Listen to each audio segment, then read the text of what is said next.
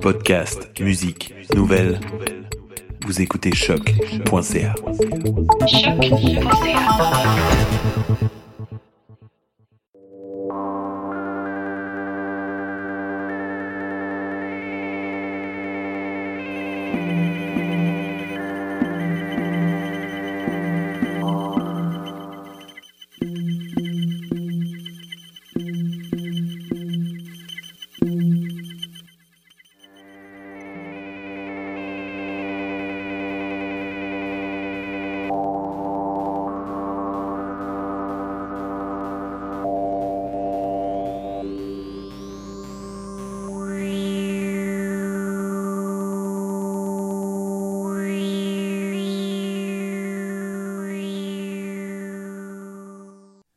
Bonjour à toutes et à tous et bienvenue à ce nouvel épisode de ALNNT2 Radio. Mon nom est Jean-Michel Bertium et nous sommes arrivés au second épisode portant sur l'artiste Amanda Dawn Christie. Aujourd'hui, nous allons présenter Spectres of Shortwave, ou Ombre des ondes courtes, film qui sera présenté entre le 15 novembre et le 26 janvier 2019 à la galerie d'Azibao au 5455 de Gaspé à Montréal. Je dois vous aviser que le prochain épisode sera en anglais. Voici la présentation en anglais. Hello everyone, welcome to ALN NT2 Radio. My name is Jean-Michel Bertium, and today we're presenting the second part of a three-part series about Amanda Dawn Christie. This week, we will be exploring Spectres of Shortwave, which is currently being presented at the Dazibao Gallery between the 15th of November and the 26th of January 2019. Dazibao Gallery is situated at 5455 de Gaspé Street in Montreal. Without further ado, here's our second part with Amanda Dawn Christie.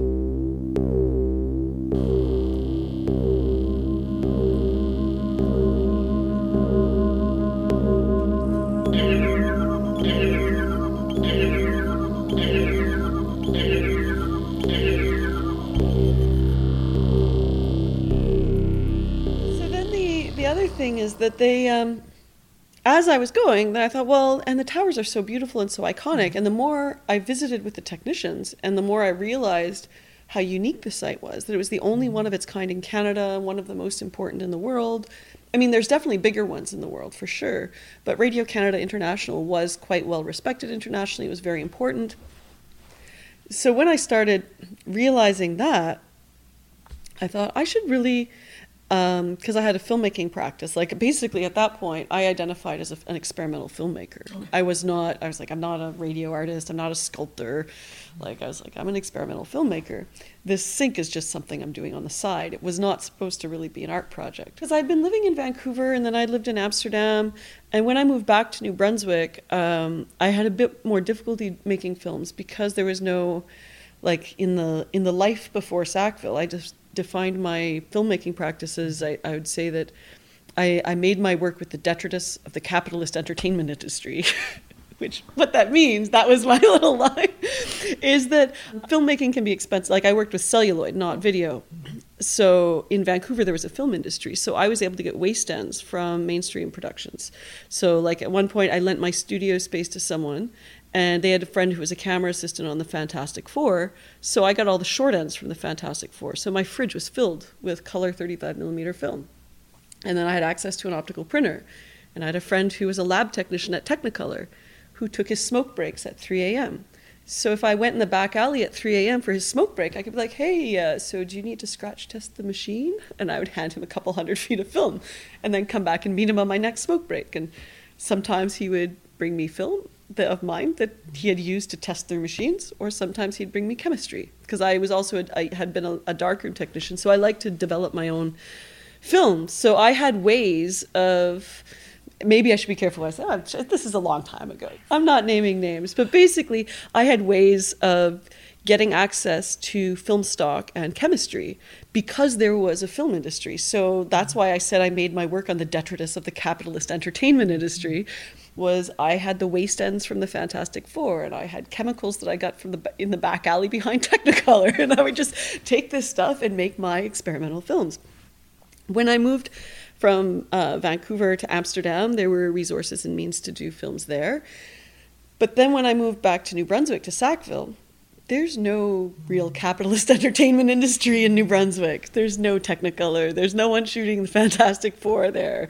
So I started finding it really difficult to make experimental films. So I was focusing on my, I was applying for grants and not getting them. And because like the New Brunswick Arts Board would be like, you should apply to Telefilm for this. And I was like, you do know Telefilm doesn't fund this kind of stuff, right? Like even the Arts Board didn't really have an understanding of that. So basically, I just did my job at Struts and was like, well, I'll just make do. I'm going to make this radio sink. And so I was still doing some film. I was doing expanded cinema performances, little bits of. Um, projector performance. So I was shooting 16 millimeter film and processing it and contact printing with flashlights and making loops and so I was doing projector performances, which was actually also simultaneously about transmission. It was, um, yeah, it was around the same time as the sink was being developed. It was a piece where I had footage of the radio towers, as well as footage of cell phones and laptops. And I found footage on um, online of satellites, GPS satellites and stuff, and to I would convert that to film by filming off the computer screen, and then you know, so so I had these film loops, and I had this piece called Transmissions with some poetic text, just about my interest in this idea of the electromagnetic spectrum as a landscape, as an architecture that's invisible but always around us. So transmissions uh, happened at the same time as the Marshland Radio Plumbing Project, but I didn't see them as connected, which is ironic. In hindsight, it's obvious, but at the time of making them, they to me, they were two separate projects, transmissions. It was commissioned by um, the Calgary Independent Filmmakers Society. They had commissioned me to make a performance and to come and teach expanded cinema workshops. So that was what I made the transmissions piece for. And then the Marshland Radio Plumbing Project, that was just this other thing. That's me and my radio sink. So they weren't, in my mind, they were two different projects, but in hindsight, I'm like, oh, that's where it all began. So I, then I thought, well, I should use these all these interviews that I have with people, and I'm having trouble getting funding to make experimental 16 millimeter films in New Brunswick. Why don't I do a durational landscape film? I decided I wanted to do like a, a landscape. I was I really like a lot of the meditative durational work of like James Benning, Michael Snow, these sort of long, slow works. So I thought, okay, I'm going to do a one hour landscape film of these radio towers on 35 millimeter film four seasons. And for the soundtrack, I will take these interviews with people and the sounds of the highway, the sounds of the waterfowl, there's a lot of ducks there, and the sounds of radio. And I'm going to like mix it all together. And the plan was that the interviews wouldn't be necessarily recognizable. I was going to distort them a lot so you wouldn't really, it was just going to be a material to work with.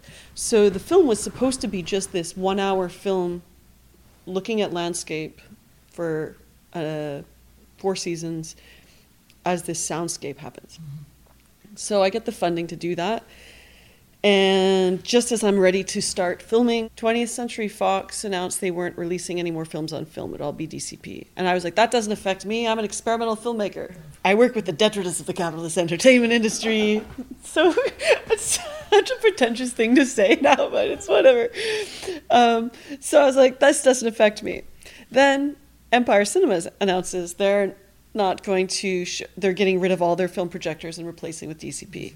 Again, I was like, doesn't affect me. I'm an experimental filmmaker. I go to underground festivals. And so then um, Kodak declares Chapter C11 bankruptcy protection. I'm like, doesn't affect me. I'm shooting on Fuji. I just I determined from the beginning to shoot on Fuji. Okay. So then I, yeah. So it's it's like a little. It's like this was all in the span of a few months. And I had this prize, so I had, had some grants, like to, to pay for the film. I had like money from Canada Council and then the Arts Board of New Brunswick, the Linda Joy Media Arts Award, a bit from the NFB. So I was like, bit pockets of money everywhere for to try to scramble together enough because 35 mil is not cheap. Mm-hmm. So I had this prize with Technicolor. And so I called Technicolor Toronto. And normally, when I call a lab officially, like when it's not a back alley kind of thing, um, when I call a lab, it takes them a long time to call me back because I'm basically, in their eyes, I'm a nobody. I'm not a big Hollywood person or Toronto or you I'm not making industry work. So I'm never a priority with labs. So I call this lab in Toronto and I leave a voicemail about getting ready to start shooting a feature length film on 35 and I have this prize to use guy calls me back within five minutes and he just sounds in shock and he's just like you didn't buy your film stock yet did you and i just said i just bought $26000 worth of film in a freezer to put it in and he's like, "We just got our two weeks notice." He said, "We knew the end was coming, but we thought we would have a few years. We thought we had at least five years, and we thought we would have more notice, but we all just got laid off with two weeks notice." Oh. I was like, "Oh shit, this does affect me now." So, so he's like, "Well, Technicolor Montreal is going to be up until November."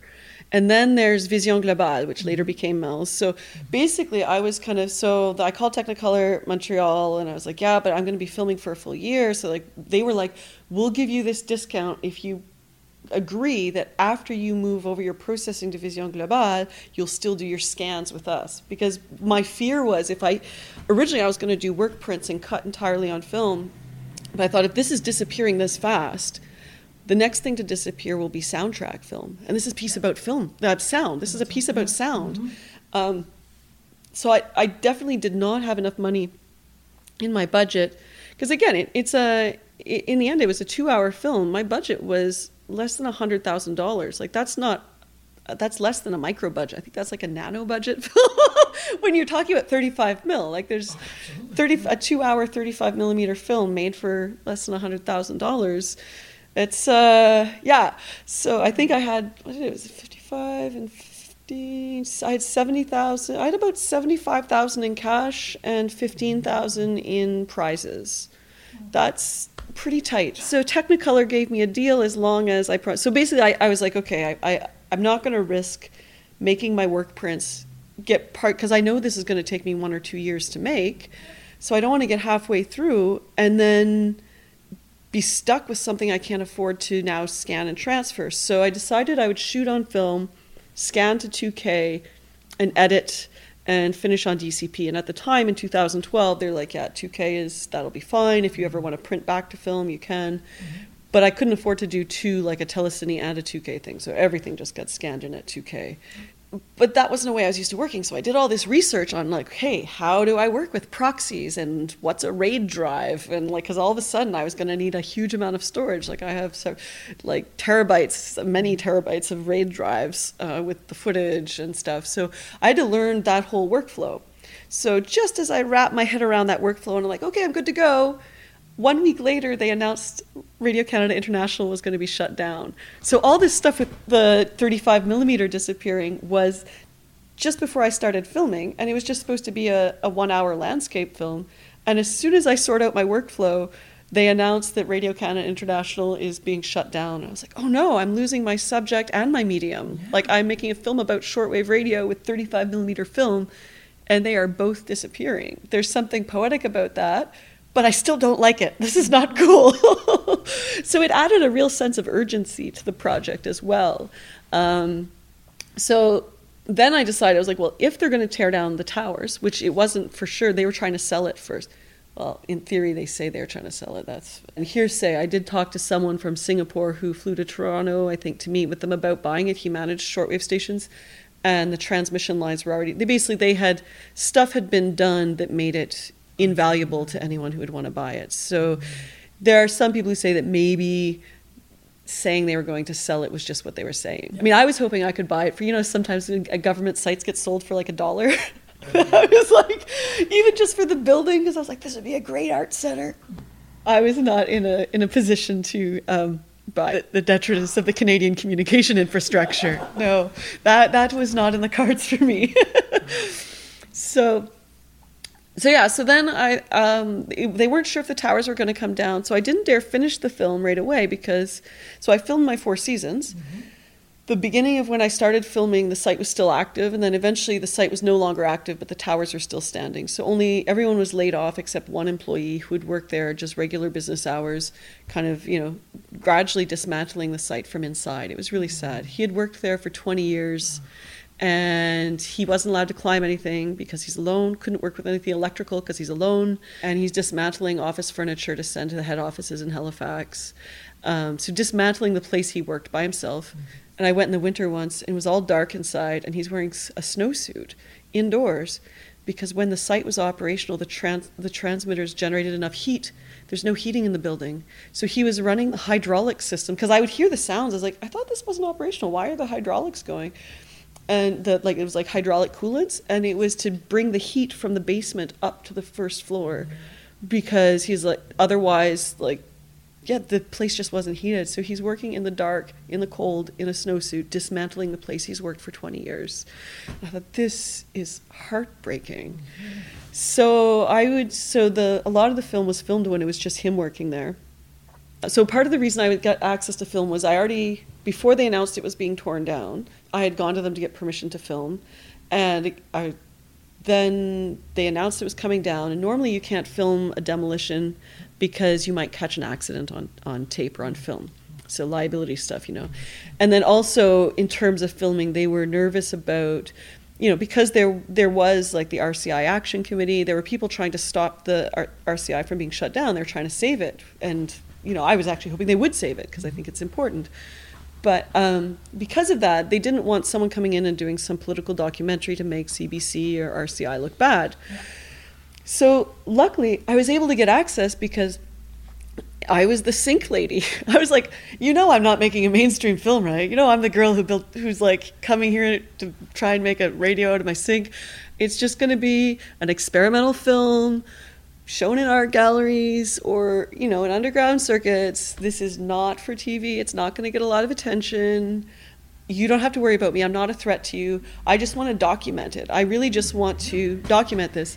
And the guy, the head of transmissions in Halifax, who is the one to give me permission to be on site, his response, he was like, you know, actually, I'm, I'm really glad you're doing this because no one's documenting it. Like CBC had, in the four months of the demolition, uh, someone from CBC English was there once.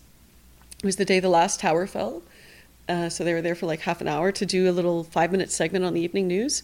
And Radio Canada, the, the French CBC, they were there twice. Once at the beginning of the demolition for 10 minutes, they shot a bit of the wires coming down, and then the day of the last tower coming down. So the French CBC went there twice, English once, and both times it was just for a little five minute segment on the evening news. So the guy in Halifax was like, No, I think this is good and important. I'm glad you're documenting it because no one else is. Mm-hmm. And I had an existing relationship, and I think the most important thing was the existing relationship with the people on the ground. Like, you know, not some of, there's the, peop, the people in head offices, like, you know, in Halifax or Montreal or Toronto, but to I've started to learn to get my artwork done. What's important is the people, the actual people on the ground are the ones you need to work with. Mm-hmm. You know, yes, sometimes you need permissions from higher up, but really, it's the people on the ground. They're the ones you're interacting with. They're the ones who have access. So, so I filmed and I'm waiting for the demolition, and he said that he would um, make it part of the contract, whichever demolition company got the contract part of the requirement would, would be to allow me to film. He assured me I would I would have access to film the demolition. I was like, okay, great.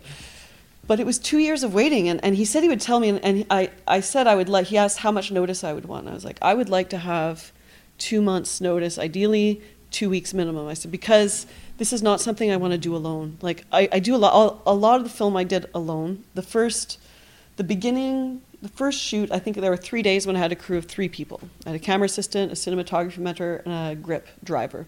So like whenever I strapped the camera to a car, I had a driver. And the first time I went on the roof, I had a crew of two people. After that, I started going up on the roof by myself, which in hindsight, I'm like, icy roof in the winter by myself. Maybe not smart, but I did it. Anyway, so I had a very small crew at the beginning, but then I mostly filmed alone. And so for the demolition, I said I would like to have, I would like a, a crew for that. And ideally two months, but two weeks' notice would be the minimum because, you know, New Brunswick doesn't have a big film industry. And Halifax, Nova Scotia was shutting down theirs. So most of the qualified film crew people, they're booked way in advance or they're traveling to, to work in Toronto. So if I want to secure skilled people to work with me, they need to know when. Mm-hmm. And so they said they would give me notice. And I knew it was going to happen in the winter because the ground had to be frozen. Because when they drop the towers, it's a marsh. And if they do it in the summer or the spring, it would sink into the ground. Even in the winter, it sunk, but they needed the ground as frozen as possible. So, first winter, nothing happened. Second winter, and so during those two years when I was waiting, though, uh, because I'm not good at not doing anything, I'm kind of need to keep busy. I started um, going onto the site with contact microphones and putting contact microphones on the towers. I'm not sure. I guess it's okay. I mean, the site's not there anymore. I don't know. I'm like, what can I and can't I say publicly is where I'm at. So let's see. I'd booked time off my job to go two weeks to do sound recording. And I show up, and like I said, there's one guy working there, and um, he, I show up, and I go and see him, and I'm preparing for my two weeks of putting contact microphones on radio towers, and he's like, "Yeah, I really hope this doesn't mess up your your." Project but i'm going to be off for the next two weeks. I don't know if it was sick leave or something. He wasn't going to be there and the site is locked. I was like oh right huh. And i was like so you know my microphone there's some beautiful sounds but you know you're not going to get them from really far away.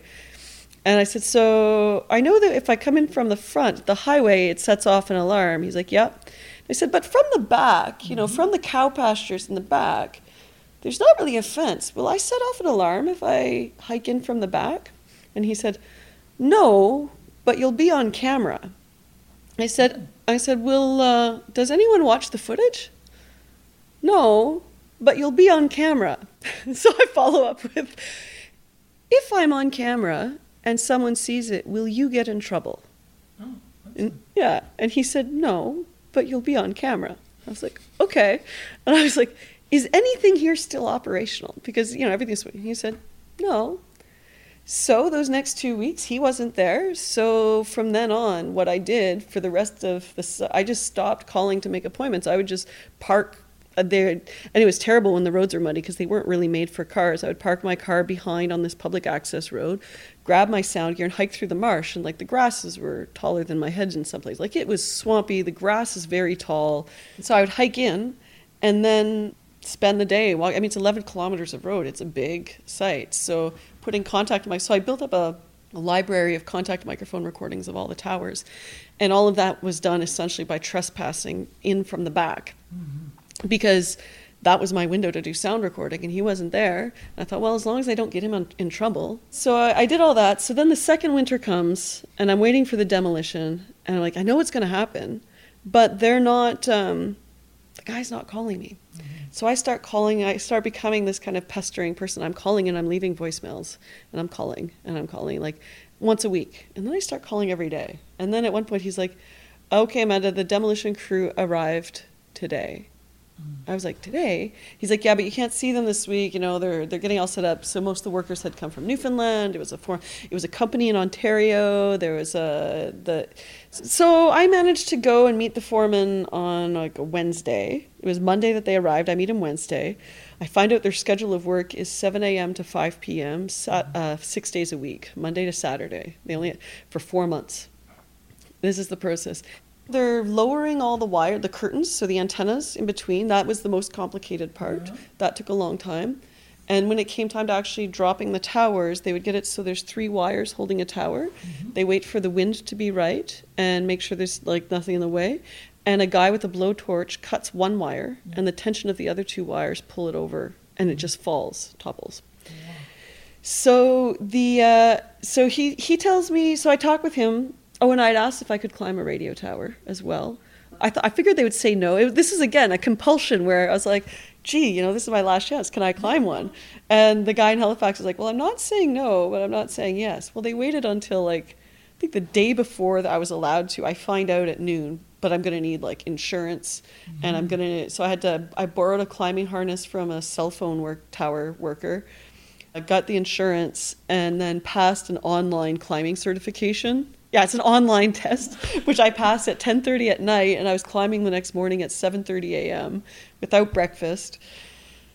And I had I had no time to gather a crew, and I wasn't going to carry a 48 pound 35 mil camera up with me because sure, yeah, maybe there would be a nice shot, but maybe there wouldn't, and also it would only be like four minutes of film, and I don't know. In my head, I pictured whatever I would get from up there would be kind of cliche anyway. So I mm-hmm. thought I don't know.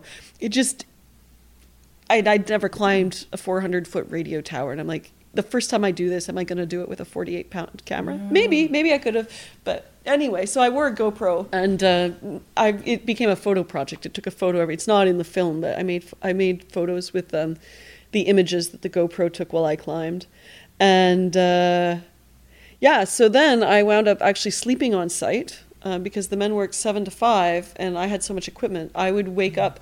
There were beds on site, and again, it's not heated, so I had like a little space heater, and I was using sleeping bags and sound blankets, and so I'm sleeping on site. Get up at 5 a.m., prepare all my camera stuff, be at the safety meeting, find out what's happening that day, and then I would position myself somewhere to get a good shot, and I'd stand there with my radio and wait.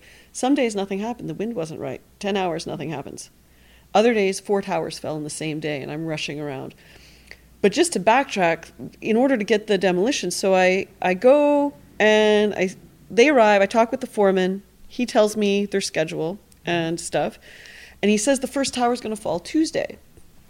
So I have no film crew. So I there's some equipment I need from Halifax. So I had a lot of my own because when everything went crazy with 35 mil, mm-hmm. I had a budget. I think I had thirteen thousand dollars budgeted to rent film equipment for the year. Was, those are member rights at an artist-run center at Atlantic Filmmakers Co-op, so the, they're cheaper than commercial rates. Mm-hmm. So that's why I had budgeted to rent. And then everything's switching to digital. So I called PS in Toronto and I said, "Hey, uh, I I kind of was like, you know, I'm shooting my first. I kind of played dumb at first. I was like, I'm a filmmaker from New Brunswick. And she's like, uh huh. I was like, I'm making my first feature film. And she's like, uh huh. I was like, and I'm shooting, you're going to laugh, but I'm shooting my film on film. And she's like, uh huh. I said, I know Kodak just declared Chapter C11 bankruptcy protection. And I list all the things going on. And she's like, yeah. And I said, You must be having a real hard time renting your film cameras. She said, Yeah. And I said, are you interested in selling one? And she just said, Oh, you're a smart girl.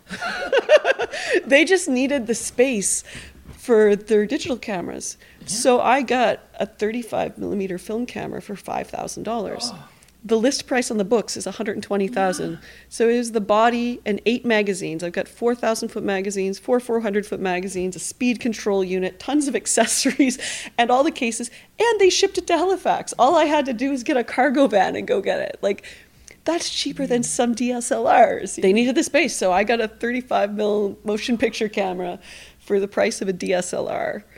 So and it, so that meant I had my own gear, but I didn't. Mm. I didn't have lenses. So I needed some, um, and I also needed a, a, tripod sturdy enough for it. So when I found out the first tower would fall on Tuesday, I um, reserved equipment from the Atlantic Filmmakers Co-op in Halifax. I lived in Moncton, so that's a three-hour drive. So normally when I would have a film shoot, I'd drive three hours to Halifax, pick up the gear I need, which would be like lenses. Like I had my own camera, but I still needed lenses, a matte box, filters, tripod, like various accessories and then drive three hours back. So that's like one day to go get my equipment, come back. So I'm doing that on the Monday, and I'm, i I, text the, the foreman before heading down, be like, hey, can I stop in and talk with you on my way to Halifax? He's like, well, get here quick. The first tower's falling in 15 minutes. I was like, what? You said it was tomorrow. He's like, winds are good today. We're probably going to. So I was 25 minutes away. I was in Moncton. So I just boot it down there, and I get there like I just missed the first tower by oh, five minutes. Man. So they break for lunch. He's like, next one's going to fall at one. And I was like, I, I'm not going to have the stuff in time. He's like, well, that's not my problem. So I call a friend in Halifax and I was like, look, I will pay you. Will you come and work with me? Will you bring this equipment? He, and then I also, so I had a one hour window. He, they said they would hold off for one hour. They took their lunch break. So I drove back to Moncton, 25 minutes found there was a place that had a PL mount lens that would go on my camera. I got that lens, got back to, to Sackville while my friend Rob is driving up from Halifax with my equipment to save me going down. Mm-hmm. And the next tower, he's like, it's going to fall this direction. I had no time to get anywhere interesting. I'm in the parking lot of the facility with my 35 mil camera balanced on the bumper of my van. Like it was like a van, and I opened the back, and the camera is balanced on the bumper aimed at the direction that the tower should fall. And um, yeah, so that shot, and it's funny at the time, I thought, oh, this is a, a, crappy shot. It's just where I had to be. Some people tell me it's the, one of the more dramatic shots in the film because you've got this shot of this parking lot and then with these trucks. And then when the tower falls, you feel the shock wave because my camera was not attached to a tripod, it's just sitting on the bumper of a van. So you really feel the shock wave, and the tower was really close. So that was so, and then that day, uh, then they were going to do another one, and Rob wasn't there yet, so I was up on the roof by myself, and I had a tripod but not a base plate, so I it was my hands holding the camera, resting on the tripod, and then Rob arrived for the next two. But like the first two towers, I was like, okay, I've got a camera and only one lens and no way to attach it to a tripod.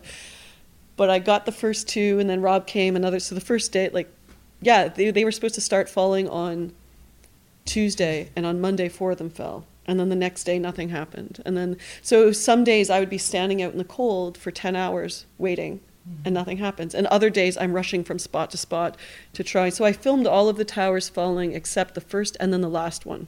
The last one they said was going to stay up, and it didn't. They dropped it when I wasn't there. So, mm-hmm. so it's kind of there's two phases to the demolition. First, they lower the curtains. So the curtains are what they call the antennas that are slung between them. The antennas are actually the horizontal wires between the towers. So and that's uh, quite a complex network. So that took lowering an antenna. You know, they had to ring a winch, and it would be a good hour. So if I wanted to climb a tower, I had to do it before they started removing the curtains because otherwise because those curtains and wires put a lot of tension on the towers. And so once they started lowering those it would be too dangerous because there would be wires and spreaders swinging and the towers in the wind. I mean a 400 foot tower in the wind when you get to the top it's like the mast of a ship right? It's going to be mm-hmm. swaying. So i was only allowed to climb before that happened, which is why I had a very short window. When they finally decided to let me do it, they're like, "Okay, you can climb tomorrow at 7:30 a.m." and then we start lowering the wires. And I was like, "Shit, okay, I need a I need a harness. I need insurance. I need to pass a climbing certification." And then by the time I loaded my van and got down there, I think I'd had 3 hours sleep and it was 7:30 a.m. and no breakfast.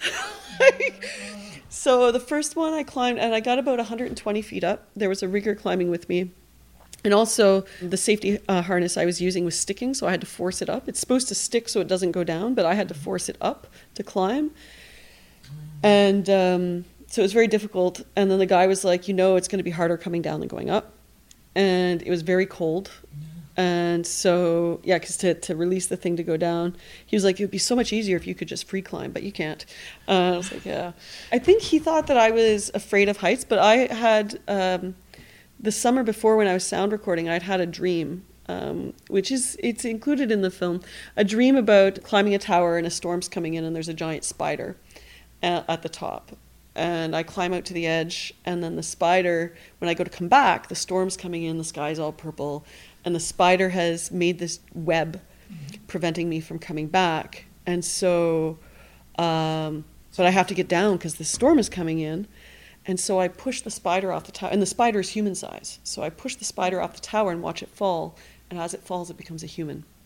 And I wake up before I hit the ground, and I'm terrified. That morning, I go sound recording, and when I get to the first tower, Tower C, there's a giant spider at the base. I was like, whoa. And then I forgot about the dream. But when I'm climbing with this guy, like he was kind of showing off and like getting me to take pictures of him with his cell phone. He dropped his hard hat at one point, then he dropped a glove. I kept being afraid, oh my gosh, I'm going to watch this guy. Because he was free climbing without his safety stuff. Mm. Yeah. Which he shouldn't have been. He was supposed to be there for my safety. So I was afraid I'm going to watch, that I was going to see him fall. And I was like, fuck. And this is going to be my fault. And I don't want to watch this. Mm. And I'm not, you're 100 feet in the air. You're not going to tell the person you're climbing with that you had a dream of watching someone fall, right? but like, it's scary enough seeing a hard hat fall 100 feet. You're like, ooh. And so he was like, and he sensed that I was scared, and I think he thought I was scared of heights, but I was scared of watching him fall. I'm thinking, dude, stop fucking around. Anyway, so we at 120 feet, we climbed back down, and I felt like a total failure because it was a 430 foot tower. I picked the tallest one. I had to climb the tallest one, and so in my mind, 130 feet was nothing. Now the foreman and I, I don't know if they were just being kind. At lunch, they're like, no, no, a lot of people on their first climb, they only go 40 or 80 feet. They don't go the full. I was like, yeah, but this was my one chance, mm-hmm. and I didn't even make it half. I didn't even get to 250 feet, so I really felt like a like a total failure. So that that was that tower. Then I did get to climb another one at the very end. So what happened was when when there was one last tower standing, I said, "Well, hey, there's no more wires swinging around. Can I climb this? Can I try again?" And the foreman was like, okay, sure, but we can't send a guy with you because, you know, we have to pay them and we've already done that. Mm-hmm. I was like, so I have to go alone. He's like, yeah. I was like, well, what, what if something goes wrong? He's like, if you get scared, you have a radio. You can radio us. We'll laugh at you. Mm-hmm. I was like, oh, okay. So what I did was earlier when like the second last tower had fallen, I had met, there was a guy out there on the, on the road who told me a story uh, about how he had um, he used to work there, And when during the Olympics, when uh, Canada uh, won the hockey game that year, after the hockey game, he tells his wife he's going out for milk. Throws his climbing harness in the back of the pickup truck, heads to because he knew the demolition site was coming. He and, and the and that the site was going to be torn down. So he's like, I'm going out for milk. Throws his harness in the back of the truck, drives out, climbs the tower, and sits at the top for the last time. Just looks at the marsh, and cries. He tells me this story. I'm like, this is amazing. Can I put this in my film? He's like, no, no, you can't because it's. And now I'm going, oh shoot, should I tell this here? I didn't name him, so I think that it's fine. So he's like, no, don't tell anyone. Uh, so I thought, what an amazing story. Oh, and that can't be in my film. So when I ask if I can climb the last tower standing, um, the guy's like, well, we're not sending anyone with you. And I was like, what if I get another rigger to come with me? He's like, sure. So I call that guy. I was like, hi, do you remember me? Would you like a chance to climb one more? I'm going to climb and I don't want to do it alone. Mm-hmm. And he said, sure. And he came and he was super professional, way more than the other guy, like very professional, corrected my form. And I get all the way up to the top and they're like, you're climbing inside the tower and there's a platform over your head. And he's like, okay, now we're going to get you outside of the tower and up onto the beacon. I was like, oh no, that's okay. I'm at the top. This one was 250 feet. It was the last. So, and I was like, I'm at the top. I'm good. He's like, Oh, you're not at the top. You're 20 feet from the top. But if you want to quit now, that's fine. And I was like, okay, no, I'm not quitting. So he like he was really professional and generous and guided me to like get up onto the top. And again, I didn't have a 35 mm camera, but I had I had GoPros, my contact mics, so I did some sound recording at the top. And yeah, he and I were the last two people on the top of the last tower, and that was it was pretty amazing. It's pretty quiet at the top, and it's a really amazing view. It was, yeah, it was absolutely incredible. Yeah. Uh, and a lot of people have asked, oh, well, you could have had a shot. And I'm like, why? I mean, I have aerial shots. I went up in an airplane and I leaned out the window of a Cessna and shot stuff, but those are all moving shots. Mm-hmm. I guess it would have been more static. I guess I could have. I just, for some reason, you know, it does. It's funny because you would think, like, I had this compulsion to climb a tower. I should want an image. But for that, I just felt the experience was enough. Yeah, exactly. And I feel like showing the footage of the climb would almost be too easy and literal for an audience. So in the film, there's sections of the film that are black where there's no image and I'm talking. And so I describe my dream, or like there's the film. It's two hours, and in every twenty minutes, roughly every twenty minutes, is a new kind of chapter break. And so the first one is broken by um, a guy named Fred telling a story about dreaming that the radio or uh, how the radio towers made him dream in different languages, which is a fun story. Then 20 minutes later, there's my story about my dream and the spider. And most of that time, the screen is black while I describe it. It's my, and so the only place I insert my voice in the film, like I didn't want it, this to be a documentary where I tell people a history and I inform them, like, let, let me instruct you. No. I prefer to have the viewer more like a witness or, you know, an, an observer than a student. So I don't explain a lot of things in the film. Like you see all this complex machinery, but you never, no one tells you what it's for. It's like, It's impressionist. Yeah, see, it's, I wanted them to have the same experience I did when walking through the building, going, "What the heck is that?" And you don't get to know. you just get to be like, "What is that?" And so the um, so the and I wasn't going to put my voice in the film, but as you can tell, I'm a bit of a storyteller. And many of my friends and people who knew me were like, well, you've had all these experiences. How could you not? You have to. So the way my voice went in the film was I just put it in like one of the many. There's like a few dozen people who speak in the film. There's different stories from locals. So I'm just one of the people, and so it's first person and it's mostly um, like my relationship to the tower. So I talk about sound recording. I talk about my dream. I talk about when I climb the tower, and I'd never identify myself as the filmmaker. So people who know me and know my voice know that it's me. Someone who knows the filmmaking process might know, like when I talk about hiking in to do sound recording, they might guess that, oh, that's probably the filmmaker. But there's no there's no, does, outstanding evidence of I don't talk about filming. And the uh, in terms of climbing, maybe I'm someone climbing it for another reason. I don't say why I'm climbing the tower. I just talk about my experience climbing. It's, I talk about that feel, uh, fear of witnessing instead of the fear of falling, like the fear of um, feeling like a failure. And I talk about climbing the other one. And I think there's that's really important for the film that I don't that the viewer doesn't have proof that I climbed. they I tell them the story and they can believe it or not. But I don't show them what I saw. I, I tell them my story, and they, in some moments, the screen is black and they just listen and picture it themselves. And other moments, there's a shot from the ground and a shot from the distance. But I don't give them access mm-hmm. Yeah. to what it was at the top. And I think that that's I think that's important because we don't have access to like the other people telling the story of the the sound from the fridge. I don't have a recording of a fridge playing the radio. I don't have a recording of the sink playing the radio, but I have people talking about it. And then I didn't intend to have my voice come in a third time. The third time it came in, I was interviewing some uh, Mi'kmaq elders because I really the film I wanted to make sure so it's bilingual. It's English and French because in New Brunswick the the community you have the Acadian community and the Anglophone. I'd originally wanted it to be um, divided evenly English, French, and Mi'kmaq. But the reality of the area was that right directly around Sackville is primarily an Anglophone area. So getting Acadian speakers in French, um, I made sure they're included, but there's not as much as I originally anticipated because they're more in Memramcook, which is a little further away. And then there's um, um, Fort Folly is a reserve nearby within sight of the towers, but there's only 26 people living there. And no one on the reserve spoke Mi'kmaq. And when I said I wanted someone who spoke Mi'kmaq, they were like, uh, yeah, residential schools, we don't speak our language anymore. And I was like, oh, you're right. And so if I bring that in, that's just imposing it for the sake of bringing it in. I thought if I need to be, tr- if I want to be true to this community, I have to be true to the language they speak and their reality now.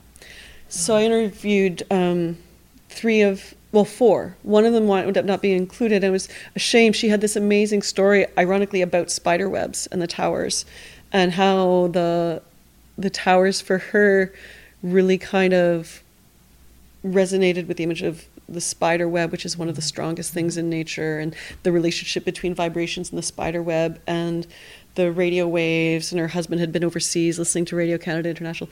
Amazing story, but she came with it prepared and written and read it. Oh. And I had her redo it a few times and begged her to try and do it without reading it. And in the in the record you can tell when something's being read. Yeah, and i was so heartbroken because i wanted that story so bad. And when i put it in the film it didn't do justice to her or the story. And i thought it just stood out from everything else. So i had these other three men and they're talking. And then one of them asks something and i mentioned that i'd camped behind the towers because in by where i would park my car to go sound recording i would also camp there in the summers um, and do night sky time lapses. And immediately one guy who hadn't said anything the whole time and i'd been waiting for him to say something and he, he wasn't he says how long did you camp there? Three or four days. He's like did you feel something was wrong? I was like um like I was because we were talking about fear and stuff. And anyway, so there, there was this ghost story that he talks about, and he alludes to stuff, but he never explains it. And so I'm like, well, what what's the story? And they're like, well, you're one of them that's lived it. So I never knew if they're like, were they pulling my leg? Is there an actual story? They never told. And then he was like saying that you know my father always wondered why they put the towers in a bad place. You know, it's a place of the spirit, and it's this whole. And he says, you know, something bad happened there once. There's a story about a person, a Mi'kmaq person. But then the other guy cuts in and he's like, yeah, but it could have been a, a battle between the English and the French, and when the souls aren't released. So basically, they backtracked, and I never heard the story about the person. I don't know who this person is or what happened. So, like, the first time I, I go, um, I was a little nervous. And I would hear sounds, but I thought, okay, well, it's just loose wires banging on the towers. And then you have this feeling like you're being watched, but you're like, there's wild animals, right? So it could be deer, it could be owls.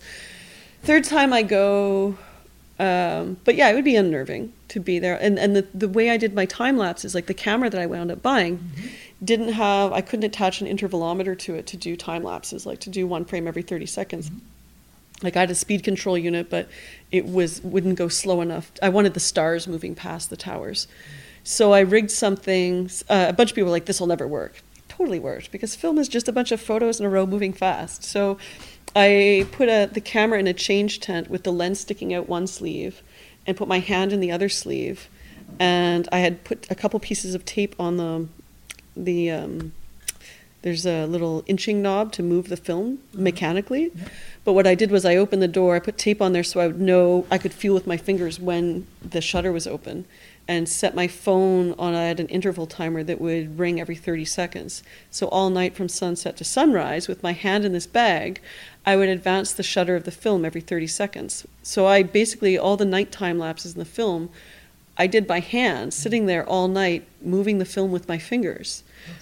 And it totally worked. I, but the thing was, it wasn't perfect because a lot of the red lights had been burnt out.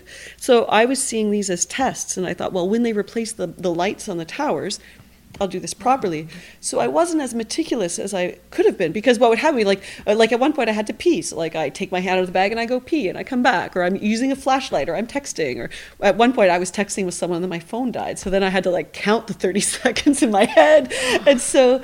But I was like, so like that first one, there's some flickeriness, like it's not a smooth time lapse. Like the stars go and then they speed up and they slow down, and then there's a flash. But in my mind, it was just a test to see, like, will this work? So I did that three times. And then I asked the guy in Halifax, I was like, so when are you guys going to replace the uh, lights? Because I want, he's like, oh, we're not. I was like, what do you mean you're not? Like, that's a safety thing. He's like, well, it's a thousand dollars a bulb because you know by the time you pay a rigger. I was like, yeah, but what about airplanes? He's like, it's not on a flight path because only the shortest, only mm-hmm. five of the thirteen were lighting up at that point, mm-hmm. and they weren't the tallest ones. He's like, well, it's not on a flight path, and I was like, I circled it in a Cessna last night. His face went white. He's like, You did what? And I said, Well, I wanted an aerial shot. There's a professor in Sackville who has an airplane. I paid him for the gas. He took me up and we circled at 1,200 feet. We circled the towers. He tilted the plane. I opened the window. I leaned out with my camera and I filmed.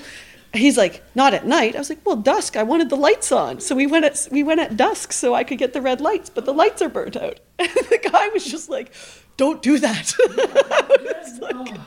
I was like, well, we knew we knew that they were there. That's why we were in the air. You know, like, like so. So anyway, at that point, I was like, oh, okay, the red lights aren't coming back. So all those nighttime lapses that were supposed to be tests, they're actually in the film. But um, so in terms of the ghost story, yeah, so I would feel nervous and scared, but I would stay the whole night. And then at one point, um, one time I went the little there was like a little clearing where I would set up and I would set up because I would often go for a few days so I'd set up a tent and then I'd have like a little tarp and my all my stuff um, the ground was covered with condoms. And I was like whoa. Hmm, I don't want to trip and faceplant one of these in the middle of the night. So I took a plastic bag and gathered them up. And that kind of got me thinking. I mean this back area like I'm alone. I'm a woman alone. The the roads used by hunters uh, people on four wheelers I mean the fact there were condoms it was probably consensual but still you're like that's a little like it kind of like I was like, oh, I've been worried about wild animals. Maybe I should be worried about people. Mm-hmm. But so I stayed that night. That was fine. Then another time I went, and I would often because I was trying to get different weather conditions. Mm-hmm. So anytime there was a storm, ironically, I would drive down to these radio towers. I was like, yeah, but lightning. It's first of all, it's dangerous lightning out there. And how do you film lightning? You have to be because once you see it, it's too late to start the camera. Mm-hmm. Anyway, I was down there once for a storm and I went to get out of the the van, and I there, no, it wasn't even a storm. I think it was just regular. I was too scared to get out of the van. I couldn't explain why, and so I I shot from the back window. I just climbed in the back and shot from inside out the window. And I was like, no, I'm not staying. And like, mm. I wouldn't even get out of the van. I got in the front and drove out, and I never filmed from there again. From then on, I was on the other side of the highway filming across the water. And so two years later, when these elders were interviewing me and they're like, Did you ever feel something was wrong out there? I was like, Yes, yes, I did.